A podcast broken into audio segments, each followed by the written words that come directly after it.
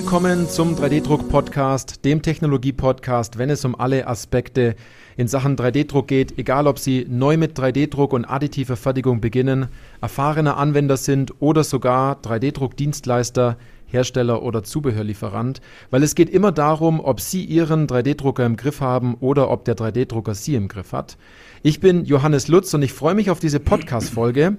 Erstens, weil es eine Interviewfolge ist und zweitens, weil die Interviewfolge den Titel trägt Rückblick auf ein Jahr additive Serienfertigung. Also wenn industrielle additive Fertigung, Advanced Manufacturing, äh, Serienfertigung in der additiven Fertigung für Elektronik und Medizintechnik interessant für Sie ist, ähm, dann sollten Sie unbedingt dranbleiben und zuhören, denn in dieser Folge machen wir sozusagen einen Rückblick auf ein Jahr Serienfertigung bei unserem Kunden, weißer Spulenkörper, also unbedingt dranbleiben. Ähm, hier als Interviewgast oder als Gäste kann ich begrüßen einmal den Dr. Alexander Starnegger und den Maximilian Ruoff. Ich finde es so toll, dass wir äh, jetzt wieder miteinander sprechen. Ähm, willkommen im Podcast. Stellt euch beide doch mal ganz kurz vor. Ja, äh, hallo Janis. Vielen lieben Dank dir nochmal für die Möglichkeit, wieder dabei sein zu dürfen. Mein Name ist äh, Max Ruoff und ich bin seit zweieinhalb Jahren bei der Firma Weiser jetzt verantwortlich für den Bereich der additiven Fertigung, ähm, für den Aufbau und jetzt Ausbau. Ähm, und da kommen wir dann nachher nochmal genauer darauf zu sprechen, was wir dann da genau machen. Ja, und der Freude von Max kann ich mich nur anschließen. Johannes, schön, dass wir wieder sprechen. Mein Name ist Alexander Starnecker. Ich bin Geschäftsführer bei der Firma Weißer Spulenkörper und freue mich sehr auf den heutigen Podcast. Vielen Dank. Wir haben ja damals zwei, 2022 am 27. Dezember auch eine Podcast-Folge aufgenommen, ähm, wo wir genau über diese Punkte gesprochen haben, additive Serienfertigung in der Elektroindustrie. Und am Ende des Podcasts habe ich euch angeboten, dass wir doch in einem Jahr nochmal drüber gucken, was wir in der Zeit alles erreicht haben und wie der Stand ist. Also jeder, der jetzt sagt, oh, was war denn da in der Zeit, der kann sich gerne ähm, die Folge 207 nochmal anhören, denn dort sind wir ganz genau auf diese Punkte eingegangen. Damit wir aber jetzt äh, unsere Hörer auch richtig abholen, würde ich sagen, können wir da schon nochmal ganz kurz drüber sprechen, wer ihr seid, was ihr macht ähm, und welche Anlagen ihr habt, um genau nochmal ein, zwei Punkte anzutriggern, was denn vor der Folge 207 sozusagen alles passiert ist. Weil ihr wolltet euch ja technologisch verändern und das Thema 3D-Druck stand bei euch auf der Agenda und dann ist ja losgegangen, ne? Ja, also ich denke, die, die Antwort darf der Alexander vorgreifen, weil so lang, also die Vision, glaube ich, steht schon länger. Ja, danke, danke Max.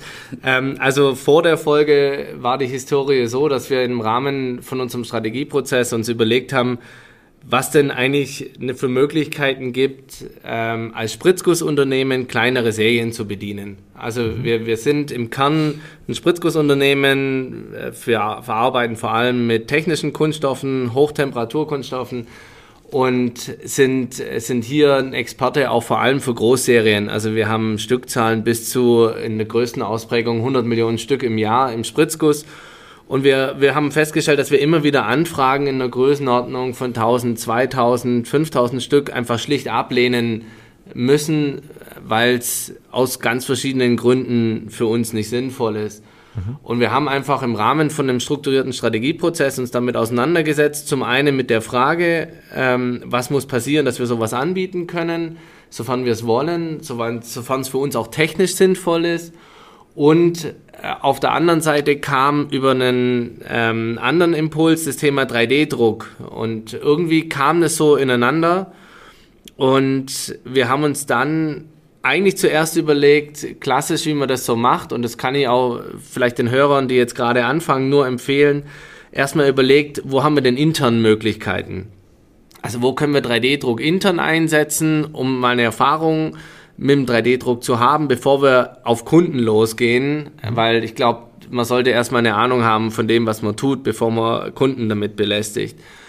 Und dann haben wir intern eine, eine Taskforce gegründet mit, mit wirklich einer tollen Gruppe, auch von, von jungen Leuten vor allem, die riesig Bock auf das Thema hatten.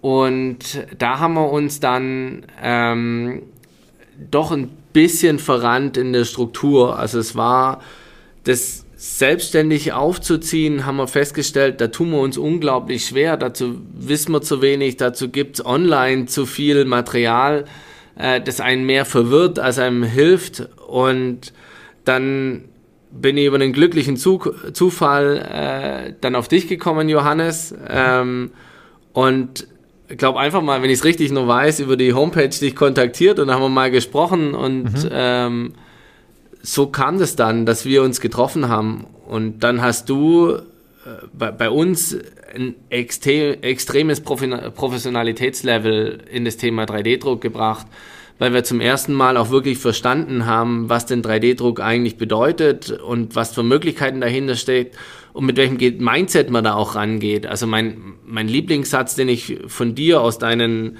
äh, Online-Übungen gelernt habe, ist, dass man im 3D-Druck alles herstellen kann, was man mit Knete formen kann. Mhm. Und so, so gab es ganz viele Aspekte, die wir von dir lernen konnten und wo wir auch an konkreten Umsetzungsbeispielen umsetzen konnten.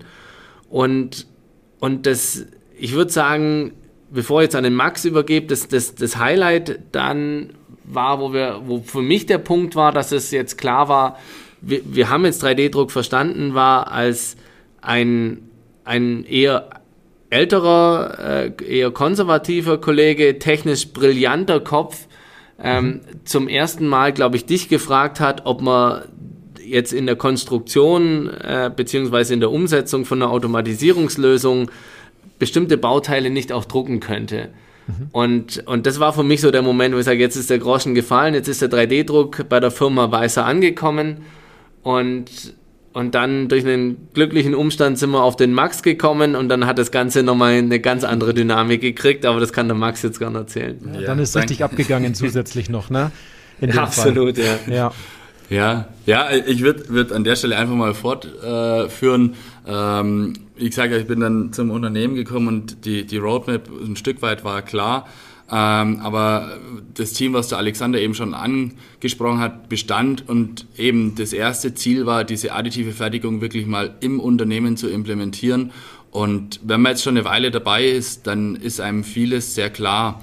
Aber ähm, als jemand, der kaum Berührungspunkte mit der additiven Fertigung hatte bisher, ähm, kann das durchaus sehr verwirrend und komplex sein. Deswegen war das erste Ziel, das ganze Thema mal intern verständlich zu machen. Und ähm, haben uns dann einen FDM-Drucker äh, angeschafft und dann ging es unfassbar schnell, eigentlich mit dem Moment, als die ersten Bauteile eben mhm. im Unternehmen unterwegs waren. Und also unfassbar schnell heißt, äh, innerhalb von drei Monaten haben wir uns Gedanken gemacht, äh, wie, wie, wie machen wir denn jetzt weiter? Nächster Step, ursprüngliche Idee, wie können wir diese kleinen Serien, wo wir bisher nicht bedienen konnten, ähm, wie können wir die bedienen? Ja? Mhm. Und haben uns relativ schnell auch eine entsprechende Anlage dann angeschafft, ähm, um, um diese Kleinserien bedienen zu können eben. Also wir sprechen dann nicht mehr von den ursprünglich klar Greifern und Vorrichtungen für intern, wo auch nach wie vor äh, super läuft und wir wahnsinnig viele Anwendungen fast jeden Tag da noch entdecken. Ähm, der Fokus aber eben auf diese Serienfertigung, also was man ursprünglich als Gedanke hat, äh, mhm. hatten beim Start. Und ähm, ja, dann ging es dann in die Beschaffung, Beschaffung von der ersten Anlage ähm, und haben dann relativ schnell gemerkt, dass das ganze Thema noch viel, viel größer ist und mehr Potenzial hat, wie, sag mal, nur unsere Kleinserien abzudecken. Ähm, weshalb wir jetzt auch, auch hier sind, denke, da kommen wir nachher noch darauf zu sprechen, ähm, wo wir denn jetzt dann dann auch stehen. Also, aber zum, zum Zeitpunkt, sagen wir mal, Recap jetzt zu der letzten Folge 207 war der damalige Zeitpunkt. Wir, wir sind mal ein Stück weit angekommen in der additiven Welt, haben verstanden, was es bedeutet und hatten die erste Anlage für, für serienfähige Teile und, und haben da mal gedruckt. Ähm, mhm. Und ja, was, was, was jetzt als nächstes dann so passiert ist, eben als Recap, da können wir jetzt dann ja noch drüber sprechen. Genau, weil ihr hattet nämlich damals im Dezember 2022 eine Vision.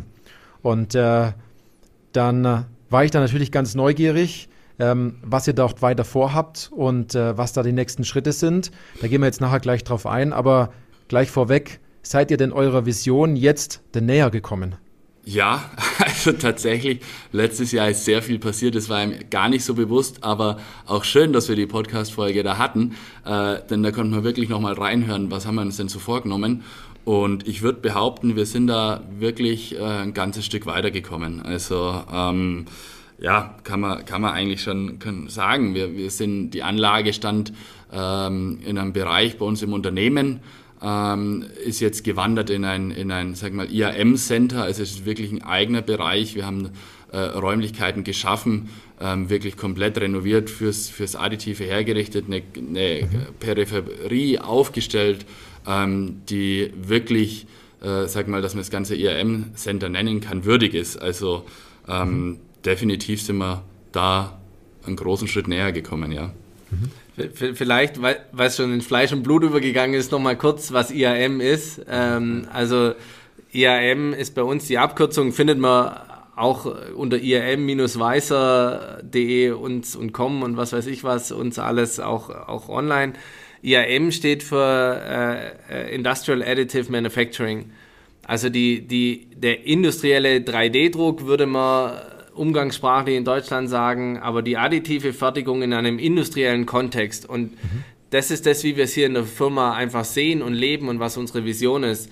Nicht 3D-Druck zu machen und der äh, nächste Anbieter von 3D-Druckteilen zu sein, weil ich glaube, da gibt es ganz viele schon, die sich auch wirklich auch schon gut am Markt etabliert haben, sondern unser Fokus ist, den industriellen Kontext in die additive Fertigung zu bringen, mit dem ganzen Know-how, den wir als mittelständisches Unternehmen mit unseren 100 Spritzgussunternehmen wirklich auch für äh, 100 Spritzgussmaschinen für, für wirklich große Serien schon, schon haben. Und, mhm. und darum geht es uns bei IAM, bei Industrial Additive Manufacturing.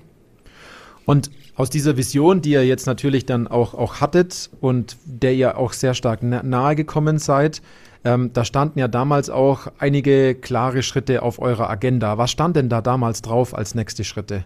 Ja, also vielleicht nochmal abschließend, Vision ist wirklich mhm. die, diese, diese additive Fertigung von Bauteilen in Serienqualität beziehungsweise für die Serie. Ja.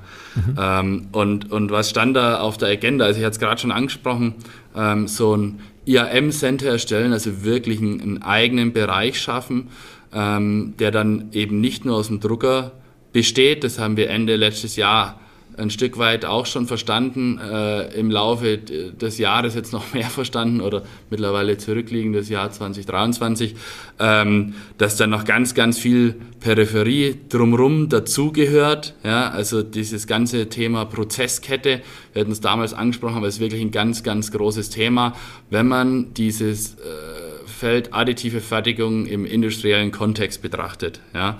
Und äh, ich habe gerade gesagt, Peripherie, ist ein Punkt, aber wenn wir von Serie reden, dann gehört auch ganz viel Dokumentation und, und äh, Software mit dazu. Mhm. Ähm, also heißt auch IT-seitig das Ganze entsprechend aufzuziehen und aufzubauen. Ähm, das, das haben wir tatsächlich äh, echt gut umgesetzt schon. Ähm, ist aber, ich denke, Prozesskette ist ein, ein, ganz großes Thema noch, wo wir in Verbänden auch unterwegs sind, wo man äh, da noch sehr, sehr viel entwickeln muss. Ähm, aber eben, wir wollten auch letztes Jahr auf jeden Fall dieses Neukundengeschäft nochmal weiter ausbauen. Das ist sehr gut gelungen. Auch unsere Bestandskunden, da haben wir wirklich ganz, ganz tolle Erfolge feiern dürfen, wo wir äh, eigentlich gedacht haben, das, das dauert noch länger oder kostet uns noch mehr Zeit. Aber ich denke, ähm, da blicken wir tatsächlich auf ein erfolgreiches letztes Jahr zurück, was, was diesen Aufbau des technischen Equipments genauso wie dieser vertrieblichen Aktivitäten angeht. Mhm. Also bei, bei, bei uns läuft es so ein bisschen unter dem Stichwort Let's Get Serious. Mhm. Also wir, es, ich, ich glaube, es gibt ganz, ganz viele Berechtigungen für 3D-Druck und jeder muss für sich sein, ähm, seinen Weg finden, der für ihn richtig ist. Das heißt, nur weil ich von unserem Weg spreche, heißt es nicht, dass ganz viele andere Lösungen im additiven Bereich nicht gut sind, sondern sind halt für uns nicht passend. Mhm. Und für uns ist dieser Treiber, dieses Let's Get Serious aus einer ähm, ja, verspielten Technologie, die es in meinen Augen, meine persönliche Meinung ist, dass man aus dem 3D-Druck, den der 3D-Druck daher kennt, sind unglaubliche Dinge möglich, äh, ganz verrückte Dinge möglich, eine Spielerei, aber dass man aus dieser Spielerei eine ernsthafte Fertigungstechnologie macht und da ist nicht nur der Drucker verantwortlich, sondern der gesamte Prozess. Und, und das ist das, was, glaube ich, ein Unternehmen wie wir bieten können und so wie wir auf den 3D-Druck äh, blicken und wo genau die Maßnahmen, die der Max beschrieben haben, entscheidend sind, dass wir da hinkommen bzw. dahin gekommen sind. Was habt ihr denn so für Erkenntnisse auf dem ganzen Weg dorthin gehabt? Na, es gibt ja ganz viele Dinge, die dort passiert sind. Ihr habt extrem viel gemacht. Wenn ich von außen auf euer Unternehmen gucke, dann sehe ich extreme Veränderungen, die so total positiv sind in diese, in diese additive Fertigung serienmäßig reinzukommen. Aber was sind denn so Erkenntnisse, wo ihr gemerkt habt, die waren auf dem Weg wichtig? Also mein, das hört sich dann so, so plump oder klassisch an, aber tatsächlich, weil es so ein neues Feld ist und so viel entwickelt werden muss, ähm, ist die Zusammenarbeit in, in, in, in Netzwerken und auch, mein, sowieso immer, aber in dem Fall fast noch ein Stückchen mehr auch mit, mit Kunden und Partnern, sei es jetzt als, als Lieferant oder Systemlieferant, Maschinenlieferant oder unsere Seite auch unsere Kunden, ein extrem enger Austausch und Zusammenarbeit, weil wir merken schon auch, dass äh, schon das Verständnis, was sind die Erwartungen äh, der jeweiligen Player, ähm, teilweise schon ein Stück weit differiert, aber wenn man da entsprechend eng zusammenarbeitet, ähm, wirklich gute Ergebnisse erzielt. Mhm. Ähm, und auch in, unter diesem Aspekt, auch in der Zusammenarbeit, ähm, ist, ist schon so, wir kommen, wir kommen aus der Spritzguss-Serienfertigung und dieses Verständnis dieser Serienfertigung hat schon auch sehr geholfen bei, bei der Thematik Let's Get Serious oder diese additive Serienfertigung, weil wir doch sehr viel transferieren können. Ähm, also das war, war für mich persönlich auch eine, eine große Erkenntnis, dass diese additive Fertigung unter dem Hintergrund, den wir einfach haben, aus der, aus der Spritzguss-Serienfertigung kommend, ähm, nochmal ein ganz, ganz anderes ja, sag mal, Level erfährt, weil man einfach mhm. äh, einen Background hat bis zur, wir sprechen Serienfertigung, was bedeutet denn auch die Qualitätssicherung, ja? Oder was heißt es, wenn ein Bauteil wirklich in Serie geht, ja? Es ist, äh, was für Anforderungen muss es, muss es ähm, entsprechend erfüllen? Und ähm, das waren eigentlich so die, die größten, also die Zusammenarbeit und aber auch dieses Professionelle, wenn man da einen entsprechenden Background hat, vielleicht ein Stück weit einen Vorteil mhm. ähm, eben auch hat, also dieses industrielle Mindset. Mhm. Und wenn ich da vielleicht auch nochmal was ergänzen kann bei dem industriellen Mindset. Also ich war tatsächlich auch ein bisschen überrascht, äh, dass diese Möglichkeiten der, des 3D-Drucks am Anfang ganz schwierig sind, irgendwie zu überzeugen und, und auch darzustellen und reinzubringen. Also dieses, diese große Vision, wo wir den industriellen 3D-Druck, also nicht nur wir, aber, aber viele auch den industriellen 3D-Druck sehen, dass das momentan im industriellen, industriellen Kontext noch gar nicht da ist, sondern das, also wenn wir, wenn wir das mal als Freude beziffern, mhm. äh, die Freude am 3D-Druck, wir kommen tatsächlich aus dem Schmerz. Also wir haben ganz viele unserer Lösungen, die wir umgesetzt haben dieses Jahr, äh, Bauteile, die wir verkauft haben, resultieren aus einem Schmerzverständnis. Das heißt, die Zeit ist zu knapp oder die Kosten von anderen Lösungen sind zu teuer. Also das, dieses Ersetzen dieses Spritzgusses als Technologie und den 3D-Druck in einem industriellen Kontext zu adaptieren, kommt ganz stark aus dem Schmerz. Wir, wir, mhm. wir, wir haben es noch nicht geschafft in diesem Jahr, ähm, in diese Freude überzugehen, in diese Begeisterung für das, was möglich ist, in dieses Umdenken. Mhm. Ähm, da, da, da ist, glaube ich, erst das ganz große Potenzial möglich. Momentan lösen wir einfach ganz hart einfach Probleme, die da sind. Mhm. Dafür ist es ja ein, ein hervorragendes Werkzeug, wenn man das so sieht. Ne? Dann gab es ja bestimmt auch ganz äh, starke Momente, wo ihr auch wusstet, jetzt sind wir absolut auf dem richtigen Weg. Und was war denn so die Bestätigung dafür? Ein paar Punkte habt ihr jetzt gerade schon genannt, aber da gibt es noch bestimmt ein paar weitere Punkte, wo ihr sagt, wir sind absolut auf dem richtigen Weg, jetzt, jetzt geben wir richtig Vollgas. Ja, also ähm, mich als äh, doch auch ein bisschen 3D-Druck-Enthusiast äh, bin eigentlich immer überzeugt, dass wir da auf dem richtigen Weg sind. Aber die Bestätigung von außen ist definitiv, wir waren sehr viel, sehr viel unterwegs dieses Jahr auch auf verschiedenen Messen. Ähm, und wenn man in Gesprächen einfach war und dieses, dieses Schlagwort der industriellen Fertigung immer öfter gefallen ist, also wirklich zum Ende vom Jahr, es ist auf der Formnext uns wirklich überall begegnet, was letztes Jahr definitiv noch nicht der Fall war. Mhm. Und dann war klar, okay, wir, wir sind hier auf dem richtigen Weg. Also wirklich die Gespräche, vor allem auch mit großen, großen Industriepartnern, also wirklich äh, Unternehmen aus Konzernstrukturen, wenn man da im Austausch war, ähm, dann, das war einfach so die Bestätigung, okay, wir sind, wir sind da auf dem richtigen Weg. Und zu guter Letzt natürlich auch äh, die Projekte, was wir letztes Jahr schon umgesetzt haben. Ähm, wir können da wirklich als Erfolg feiern, dass wir, was wir an Spulenkörper in die Serie geliefert haben. Also es sind 2000 Stück im Jahr über zehn Jahre. Und ähm, es war einfach schlichtweg nicht, nicht sinnvoll, also machbar schon, aber nicht sinnvoll, da ein Werkzeug zu bauen. Und dieses Bauteil wird wirklich eingesetzt. Also es ist ein Drehzahlsensor. Und, und das war auch definitiv so ein Punkt, okay, wir, wir, sind da, wir sind da auf dem richtigen Weg und es ist nur eine Frage der Zeit, ähm, bis, bis es wirklich der Markt voll durchdrungen hat äh, und, und die nächsten Anfragen bzw. Aufträge da kommen.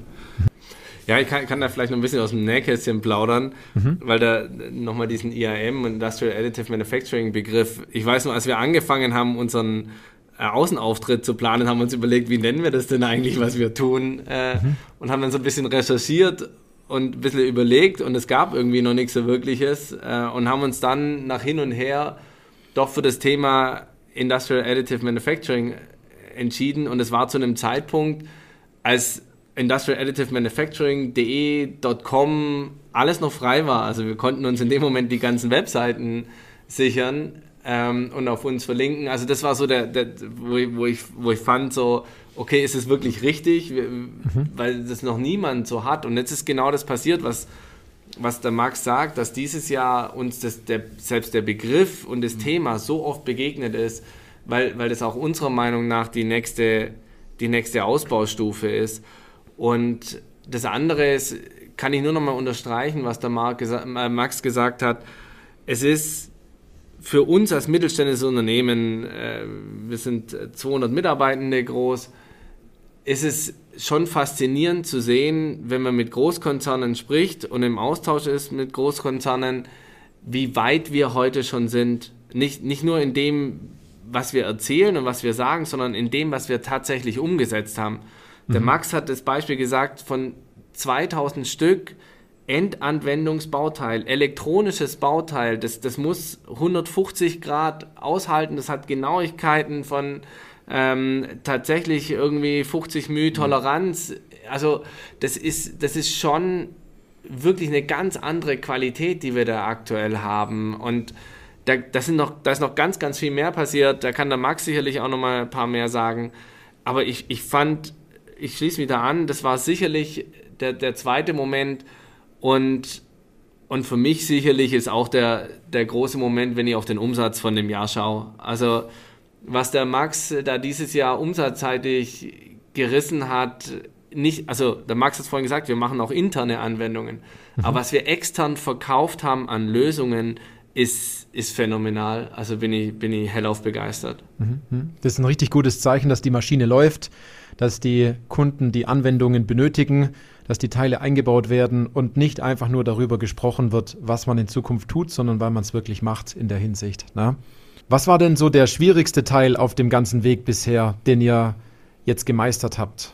Also ich, ich denke, der, der schwierigste Teil äh, gibt es fast gar nicht. Es sind sehr, sehr viele kleine, schwierige Teile, ähm, weil es einfach ein neues Feld ist. Also egal, wo man, wo man arbeitet, gibt es irgendwelche Herausforderungen zu meistern. Ja? Äh, sei es am Drucker selber, sei es in der Prozesskette, sei es in der Kommunikation mit dem Kunden, äh, sei es auch interne Abwicklung und Abläufe hier, äh, wo einfach die Strukturen äh, aus unserem großen Seriengeschäft, wo es einfach um Millionen Bauteile geht, mhm. äh, in keinster Weise einfach zu dem passen, was wir jetzt additiv machen. Also das ist halt, das eine ist perfektioniert auf diesen Großserienbereich und so müssen wir jetzt schauen, dass wir was Perfektioniertes finden für diesen additiven Bereich. Und perfektioniertes finden heißt also, ja, da gibt es ganz, ganz viele Aufgaben zu lösen. Deswegen fällt es mir jetzt eigentlich schwierig, da äh, spezielle, spezielle rauszu äh, deklarieren, aber ich würde einfach sagen,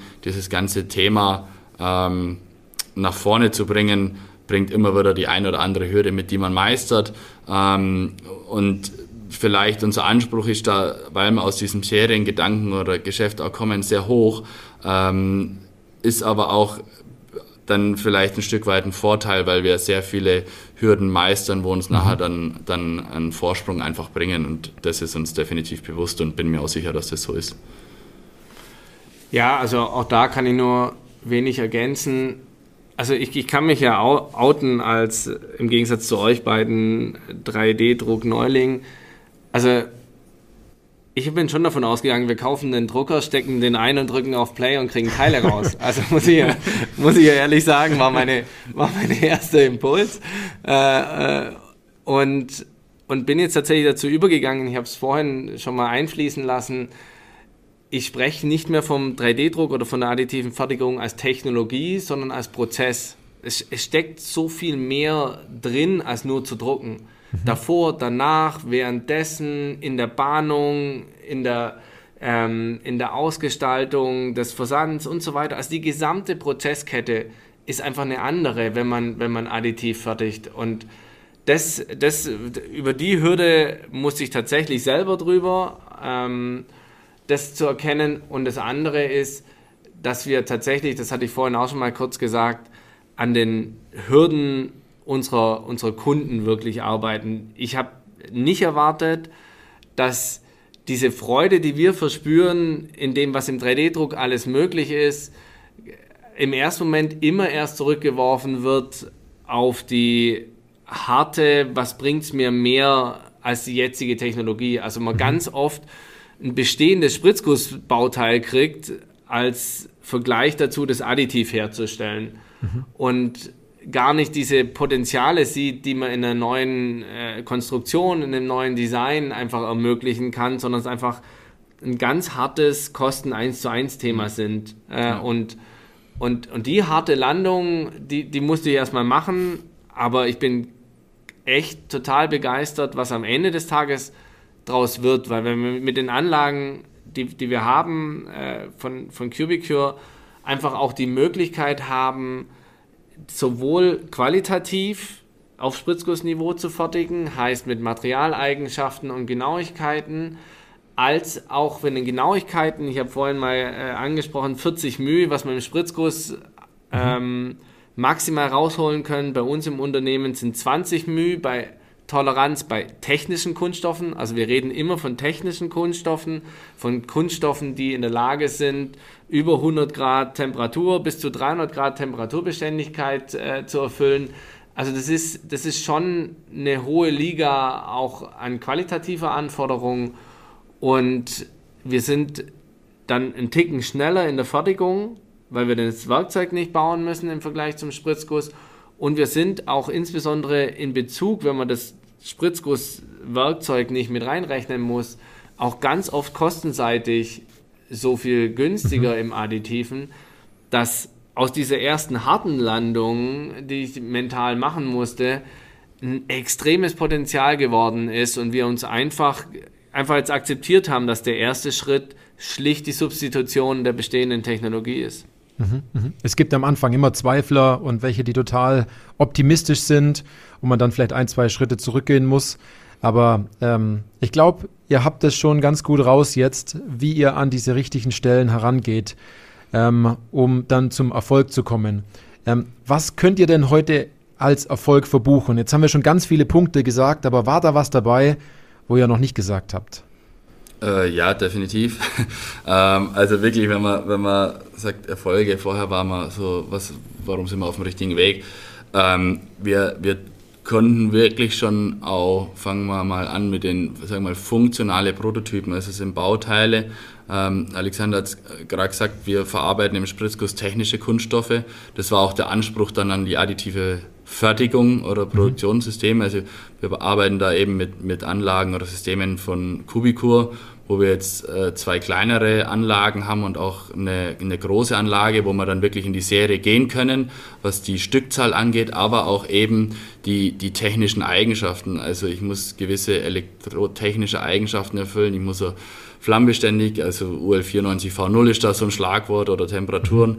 Ähm, und da können unsere Kunden dann wirklich in die Funktionstests gehen. Also nicht nur, also wir Spulenkörper werden mit dem Kupferdraht bewickelt und da wird dann nicht nur geschaut, funktioniert das, sondern da wird auch geschaut, ähm, funktioniert das Bauteil im Einsatz oder unter Last, ja, weil ich einfach Eigenschaften habe, ähm, die, die dem Spritzgussmaterial nahe kommen. Ja? Und mhm. wenn wir dann wechseln in die Serie, dann ist in den meisten Fällen einfach, weil wir dann von Millionen Bauteilen ja, im, im Jahr reden. Ja?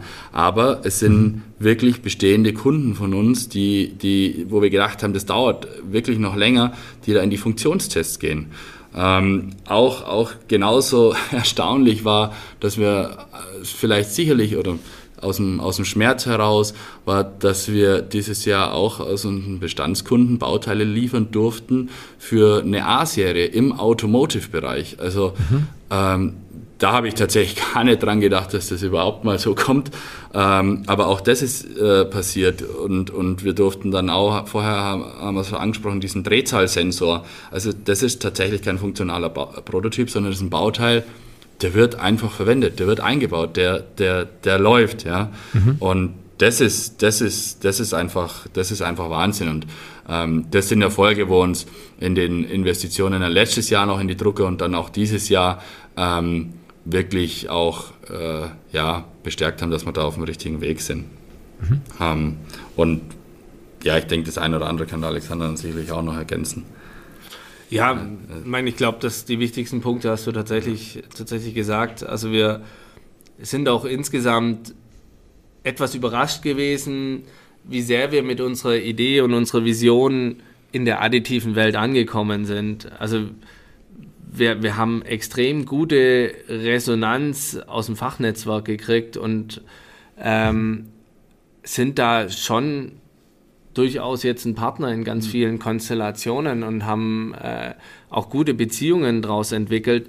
Das war, das war uns nicht klar. Wir haben so die ein, ersten ein, zwei Vorträge mehr oder weniger durch Zufall gehalten und daraus sind irgendwie, glaube in Summe äh, zehn oder zwölf Vorträge in diesem Jahr zu dem Thema industrielle additive Fertigung geworden, weil immer wieder jemand drin saß, der gesagt hat, oh, er möchte auch das auf seiner Veranstaltung hören. Mhm. Und äh, das war sicherlich jetzt kein monetärer Erfolg, aber schon auch eine schöne Bestätigung für das, was wir hier tun, dass es eine extreme Relevanz hat. Vielleicht dann an der Stelle auch nochmal sagen, es sind wirklich wirklich äh, dann, dann Vorträge, wo wir unterwegs waren, also ob es jetzt Hannover Messe oder AM Forum oder auch die Formnext war, also es sind wirklich Veranstaltungen aus der 3D-Druckwelt ähm, und da einen Vortrag halten zu dürfen, ähm, das war wirklich, kann man echt als Erfolg bezeichnen, dass man da in dieser Welt äh, angekommen ist. Und äh, es war dann eigentlich zum Ende vom Jahr noch, äh, gegipfelt nicht, aber auch ein sehr großer Erfolg oder würde ich als Erfolg verbuchen, dass man sagt, okay, man ist jetzt so weit, man geht als Aussteller auf die Formnext, was wir, was wir dann mhm. letztes Jahr, also da hätte ich im Traum nicht dran gedacht, dass wir, dass wir da äh, mal auftreten oder so schnell auftreten. Ähm, das, war, das war auch schon wirklich Wahnsinn. Und natürlich ähm, dann auch als Erfolg zu verbuchen, nicht nur diese, diese sag mal, monetäre Aufträge, die man verkauft, sondern ähm, auch, dass man dieses IAM-Center äh, wirklich auf- und ausgebaut hat, also mit Anlagen und Peripherie, dass wir sagen können, wir sind da, wir sind da gewappnet für, für diese industrielle additive Serienfertigung. Mhm. Jetzt kann ruhig noch viel mehr kommen, was das Thema angeht. Ja, ja äh, ich, ich, ich glaube auch gerade mit dem, mit einem Thema sind wir ganz besonders bei den Vor Vorträgen, haben wir für Aufmerksamkeit gesorgt. Und, und das heißt, dass wie wir, wie wir das Thema Flexibilität als Antwort auf die Herausforderungen in, im Produktionsumfeld in der Zukunft sehen. Mhm. Und, und das hat, glaube ich, ganz oft für, für ein Augenöffnen gesorgt, auch beim Fachpublikum. Mhm. Was, was meinst du genau mit Flexibilität? Also mit, mit Flexibilität meinen wir im Prinzip drei Aspekte im 3D-Druck. Das, das erste ist das, was, glaube ich, von deinem Podcast äh, ausgeht, jeder kennt, ist die Flexibilität in, in Form und Design, also die Formfreiheit, Designfreiheit, dass ich im 3D-Druck, was ich vorhin gesagt habe, was ich auch von dir gelernt habe, alles herstellen kann, was ich in Knete formen kann. Mhm. Der, der zweite Aspekt der Flexibilität ist, dass ich in, in Entwicklungsabteilungen ähm, ganz anders agieren kann, ganz flexibler entwickeln kann. Ich kann zum einen einfach, wir hatten auch so einen so so ein Fall, wo, wo im Entwicklungszyklus ganz oft das Bauteil angepasst wird. Mhm. Das ist im Spritzguss ist das äh, die Hölle, also technisch und kostenseitig. Wenn, wenn sich da was verändert, additiv ist das relativ unspektakulär darzustellen. Und das andere ist, ich kann auch nicht nur wie heute nur ein Bauteil entwickeln, weil es so viel kostet, dieses Bauteil zu entwickeln, insbesondere aus einem Produktionsaspekt, sondern ich kann additiv einfach mal drei, vier Varianten parallel entwickeln und auch mal drucken und mal ausprobieren und mal einsetzen. Und, und das hat eine unfassbare Flexibilität in der Entwicklung zur Folge. Und der dritte Punkt, den, den, den ähm, wir sicherlich als sehr neu empfinden, weil wir ihn so noch kaum gehört haben, ist äh, die Flexibilität aufgrund der Nachfrageorientierung. Mhm. Es wird Nachfrageorientierung, den, den Begriff gibt schon im Bezug zum 3D-Druck ganz oft damit be, be, bezeichnet, dass man eben nur dann druckt, wenn ich wirklich was brauche. Also wir setzen dadurch ein Lager äh, oder, oder weite Strecken oder sonst irgendwas, indem wir einfach dann dort drucken, wo wir was brauchen, wann wir es brauchen. Mhm. Das ist schon durchaus bekannt. Wir, wir meinen aber durchaus einen anderen Aspekt, dass wir aus dieser Entwicklung raus ähm, einfach auch mal ein Bauteil in, der Max hat es vorhin nochmal ganz deutlich gesagt, in End-Use-Qualität, also in Endproduktqualität, das, das Bauteil einfach mal produzieren können, weil wir der Erfahrung, die Erfahrung haben, dass gerade in Entwicklungsabteilungen unglaublich oft ähm, Ideen, und ich drücke es jetzt mal hart aus, sterben, weil nachher niemand sagen kann, möchte nachher jemand das Produkt überhaupt kaufen oder nicht. Mhm. Der, das Additive gibt die Möglichkeit, zu relativ günstigen Kosten einfach mal ein Bauteil auf den Markt zu bringen und dann zu gucken, was passiert. Und wenn der Markt das möchte, dann kann man einfach mein, der Max hat die Großserienanlage angesprochen. Das sind bis zu 6 Millionen Teile im Jahr, je nach Geometrie möglich. Das ist schon mal eine ganz, das ist schon Spritzgussniveau. Dann kann ich auch mhm. mal eine Großserie drucken, additiv. Und jetzt war oft die Frage, geht man dann in den Spritzguss?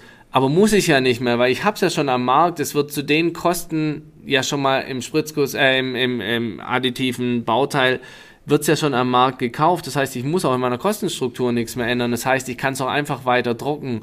Und dieses Potenzial, das da ist, ich glaube, das, das hat auch selbst in der, im Fachpublikum erst ein Prozent der Menschen verstanden. Und, und ich glaube, wenn sich das öffnet, zusammen mit den anderen beiden Flexibilitätsaspekten, dann sind wir in einer ganz anderen Liga. Mhm. Das sind ganz viele Potenziale da, die man jetzt schlussendlich endlich danach greift, um diese auch zu nutzen. Jetzt ist natürlich im Jahr 2023 ganz viel passiert. Die Zahlen sprechen für sich. Ihr habt einige Erfolge gehabt, aber ich würde gern die Frage genauso stellen wie damals am Ende des Jahres 2022 auch. Was steht als nächstes an? Was ist euer Ausblick? Wie kann man das noch toppen? Ja, da, da gibt es noch viel zu toppen. Also ähm, ich denke, ähm, wir, bleiben, ich meine, es wird vielleicht schon lästig, aber es ist einfach so wichtig, die Prozesskette weiter auf- und ausbauen. Und ähm, für dies Jahr sicherlich als Ziel auch das ganze äh, Thema Zertifizierung. Ja. Also mhm. wir haben da jetzt letztes Jahr schon sehr gut dran gearbeitet und das Ganze äh, auf entsprechendes Level gebracht. Und ähm, jetzt ist einfach der nächste Punkt das Thema Zertifizierung.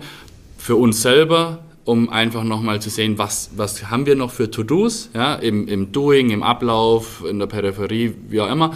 Ähm, und ähm, ja, was, was brauchen wir vielleicht auch kundenseitig, beziehungsweise sind sicher, wir wollen einen Serienprozess oder Serienbauteile, das ist, gehört für uns dazu. Also Zertifizierung, großer Punkt. Ähm, mal schauen, inwieweit äh, weitere Investitionen in, in Personal bzw. Software auf jeden Fall wir hatten vorher angesprochen, softwareseitig müssen wir was machen, weil es einfach andere Prozesse sind. Ähm, und wir werden einfach nach wie vor äh, die, die Vertriebsaktivitäten ähm, weiter mein ausbauen, weiß gar nicht, ob es geht, aber weiter so fahren. Ähm, und ganz, ganz wichtig, die, die Partnerschaften, wo bestehen, einfach weiter äh, pflegen, intensivieren, mhm. äh, ausbauen, weil das war ein sehr, sehr großer Schlüssel zum Erfolg auch letztes Jahr, ähm, weil ja, es ist so viel neu, wir müssen da einfach, wir müssen da einfach im Austausch sein mit den Kunden und das finde ich auch immer ganz toll in dieser additiven Welt. Ich meine, wir sind eh davon überzeugt, dass der Kuchen groß genug ist, aber dass man da einfach in so einem ehrlichen Austausch ist und jeder diese, diese Vision mit den Partnern, wo wir zusammenarbeiten, ähm, gleichermaßen trägt oder daran glaubt, wie wir auch und deswegen wir alle daran interessiert sind, ähm, die zu verwirklichen.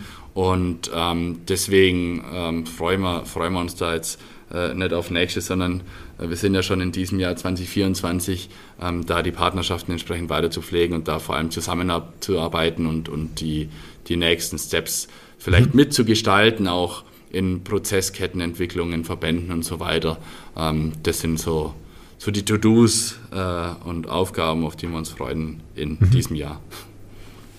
Ja, da haben wir tatsächlich noch ein bisschen was vor. Ich, ich würde unabgesprochen das Vertriebsthema nochmal aufgreifen. Also wenn unter den Zuhörern jemand ist, der gern im Max im Team, Team arbeiten möchte und der gern Lust hat auf Vertrieb, aber auch um eine technische Umsetzung und eine neue Technologie in einem neuen Prozess, in einem darf ich sagen, cool, ganz coolen Unternehmen umsetzen möchte, der kann sich gern bei Max melden. ähm, ich glaube, so können wir denn die Vertriebsaktivität schon nochmal weiter ausbauen, indem wir ähm, da einfach weitermachen. Also da mhm. könnt ihr euch gern melden, wenn ihr Lust habt. Und sicherlich, ähm, der Rest ist das, was der Max gesagt hat, eigentlich ganz zutreffend. Eine weitere Professionalisierung von dem, was wir tun, mehr Vertrauen schaffen in die Technologie, in den Prozess und das, das sind schon ganz schön dicke Bretter, die wir da zu bohren haben. Aber ich würde noch mal eins draufsetzen, auch unabgesprochen mit Max, so die 5000 Stück pro Jahr Serie, vielleicht sogar eine 10.000 Stück pro Jahr Serie.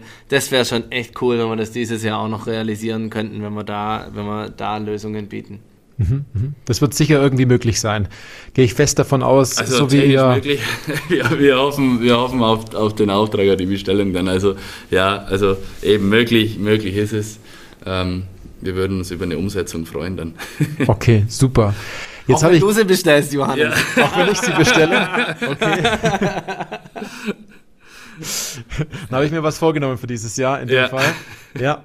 Noch zwei persönliche Fragen in dem Fall, die ich immer ganz am Ende habe. Es wäre super, wenn ihr noch zwei Sätze vervollständigt oder mir darauf antwortet. Und zwar beendet doch mal bitte folgenden Satz. 3D-Druck ist für mich.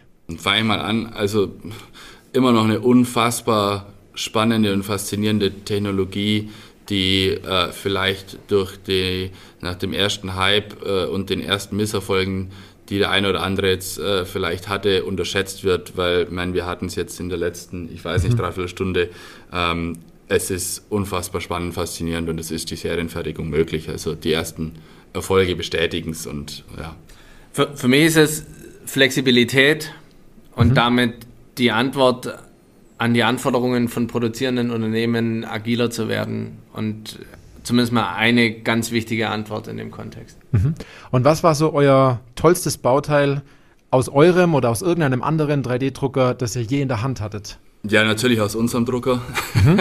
Nein, also ähm, toll, also gab eigentlich zwei, jetzt vorher angesprochen, es war, war, war dieser Drehzahlsensor, der, ich meine, das hatten wir ja gar nicht gesagt, der aus zwei Teilen bestanden ist und der war mit einem Draht bestückt, also äh, mhm. auch noch einfach aus unserer Kompetenz heraus, was wir aus dem Spritzguss kennen, dieses Bauteil ist nachher noch äh, mit einem Draht bestückt worden.